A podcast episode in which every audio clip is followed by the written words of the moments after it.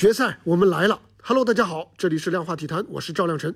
现在我的心情非常激动，因为就在刚才，中国女篮在一场惊心动魄的女篮世界杯半决赛上，最后时刻是以六十一比五十九两分的优势击败了东道主澳大利亚队，时隔二十八年再度挺进女篮世界杯的决赛。这是一场非常非常艰难的半决赛啊！一方面，中国队最重要的球员李梦在赛前是突然发烧，应该是在密集赛程和高强度的输出的原因啊。导致他的免疫力的下降。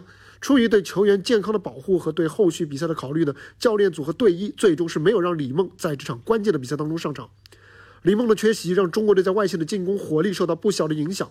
但是没有勒布朗梦，我们还有诺维茨旭，场上的每名球员也都在分担李梦缺席带来的损失。尤其是韩旭啊，可以说是统治了。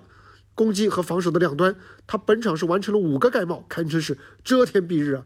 在单场比赛当中完成五个盖帽，在女篮世界杯的历史上，此前一共也只有四名球员达到过，韩旭是第五个。不光是盖帽，他的挡拆，他的。补篮，他的护框也成为中国女篮在第二节完成反超的最大的关键。而王思雨和杨利维则轮番先撕开这个对方的防线，他们在上半场的两个三分球得分也是非常重要。而杨利维是全场得到了十八分，位列全场第二。最后时刻，尤其是值得大书特书啊！女篮姑娘们是完全顶住了压力，不但王思雨关键抢断，最后是两罚全中，而且全队最后三点四秒挡住了澳大利亚孤注。一致的反扑，啊，像我这样的普通观众都看得快要窒息，克制不了手抖的最后几分钟，他们却从容的度过。什么叫大心脏？这就叫大心脏。中国女篮要面对的也不光是核心球员的缺席，不光是强大的对手，还有裁判对东道主的偏袒。毫不夸张的说，本场裁判比澳大利亚更难对付。整场比赛裁判的倾向性非常的明显，我们队员的动作被拿着放大镜百般审视，尺度非常的严格，而对方的犯规却往往被裁判视而不见。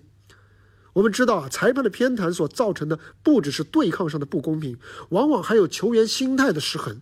所以这恰恰又是中国女篮又一个了不起的地方。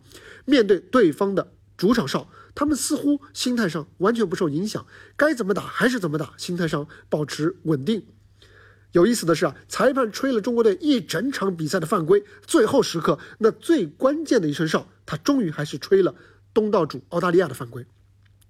你要说这是裁判良心发现，我不觉得，我觉得这是中国队靠着无数次挺过不公正的判罚换来的。正义之所以没有缺席，那是因为中国队坚持等到了最后。中国女子三大球真的是了不起。中国女排当然不必多说，你看中国女足啊，是在今年的春节期间的女足亚洲杯上，也是在半决赛和决赛连续逆转日本和韩国队夺冠。男足在大年初一输越南给全国人民添的堵，女足啊隔了两天就给通了个一清二楚。如今又轮到了中国女篮，在国庆节的前夜，让全国人民变成了欢乐的海洋。明天，他们将在决赛迎来卫冕冠军和头号种子美国女篮。二十八年前，中国女篮也是在悉尼首次踏上世界杯决赛的赛场。二十八年后，期待他们能够旧梦重圆。而无论结果如何，他们都已经展现出了令人惊叹的实力和心态。他们已经创造了崭新的中国篮球历史。你永远可以相信中国女篮，就像你永远可以相信中国女排，你永远可以相信中国女足。还是那句话，不是因为姑娘们始终都在巅峰，而是因为她们在低谷当中不绝望、不放弃。而是因为他们总是能够奋勇前行，能够不断的向上，这种精气神给人带来的感觉，是中国体育最宝贵的财富之一。